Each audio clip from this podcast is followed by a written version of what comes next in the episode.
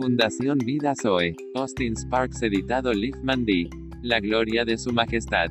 Por tanto, nosotros todos, mirando a cara descubierta como en un espejo la gloria del Señor, somos transformados de gloria en gloria en la misma imagen, como por el Espíritu del Señor. Segunda Corintios 3, 18 porque nos hemos dado a conocer en poder y la venida de nuestro Señor Jesucristo habiendo visto con nuestros propios ojos su majestad. Pues cuando él recibió de Dios Padre honra y gloria, le fue enviada desde el monte una voz que decía, Este es mi Hijo amado, en el cual tengo complacencia. Y nosotros oímos esta voz enviada del cielo, cuando estábamos con él en el monte santo. Y te das cuenta de cómo Pedro describe esto. Fuimos testigos presenciales de su majestad. Sí de su majestad, eso es ver al rey en su gloria. Él es la respuesta a cada necesidad, y una visión de él exaltado y atestiguado por el cielo trae impacto. No llora tu corazón, como lo hace el mío, o por una recuperación del impacto de la iglesia en este mundo. Y este no es otro que el impacto de la majestad de la presencia del Señor Jesucristo. Ahora, sabemos que así en ese sentido, en el monte de la transfiguración, fue su presencia en la gloria y por la gloria. Una y otra vez se presentó a sí mismo, y cada vez que hubo un impacto, todos apuntaban a su gran presencia final en la gloria. Es interesante, ¿no es así? que Pedro utiliza para el evento en el monte de la transfiguración exactamente la misma palabra que usa para la venida del Señor al final. La presencia del Señor. Todas estas son declaraciones y una anticipación del día de su venida, en la iglesia de hoy. Necesitamos algo del significado de ese impacto final ahora. Su presencia en la majestad y en el poder.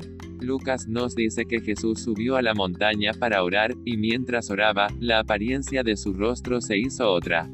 Lucas 9, 29. Para Marcos la clave de la oración o profundidad de la comunión es, este tipo no sale sino por la oración y el ayuno, Marcos 9, 29. Porque debemos orar. ¿Cuál es la carga de nuestra oración? Es recuperar la comunión con Dios. Si ves condición distraída y la necesidad desesperada de este pobre mundo, no controlará tu oración, no regularás la oración, no podrás orar, sino harás de la oración un sistema legal de debes, deberás, y así sucesivamente. Confío en que no estoy diciendo nada incorrecto cuando digo que con demasiada frecuencia es como el esfuerzo de los nueve. No pasa nada, la cosa sigue, persiste y te desafía. Usted ve, la necesidad no es para ese tipo de oración. Si se sientes, eres conmovido, como el Señor te tocó con la situación y necesidad, ya sea como individuo, en compañía, en el mundo o la iglesia, lo único que hará es que Él lo hará, en usted o ustedes. Ahora aquí estamos en el punto. Sentimos la necesidad, somos conscientes de la situación aquí y allá, en este y aquel. En este lugar y el otro, y por supuesto, le oramos al Señor y le pedimos que haga algo al respecto, nosotros hacemos eso.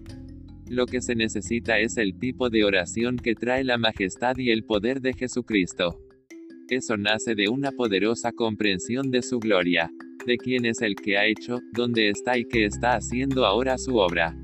Oremos desde la profundidad de nuestro corazón, por una nueva visión de la majestad y la gloria del Señor Jesús, y entonces nada será imposible.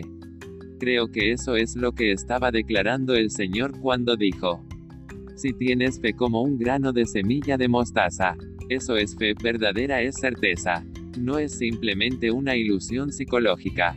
Si solo has captado el significado de su majestad, todo es posible. ¿Quién es este Rey de Gloria? Jehová de los ejércitos. Él es el Rey de la Gloria. Excelso sobre todas las naciones es Jehová, sobre los cielos su gloria. Selah, al único y sabio Dios, nuestro Salvador, sea gloria y majestad, imperio y potencia, ahora y por todos los siglos. Amén. Gloria, gloria y más gloria.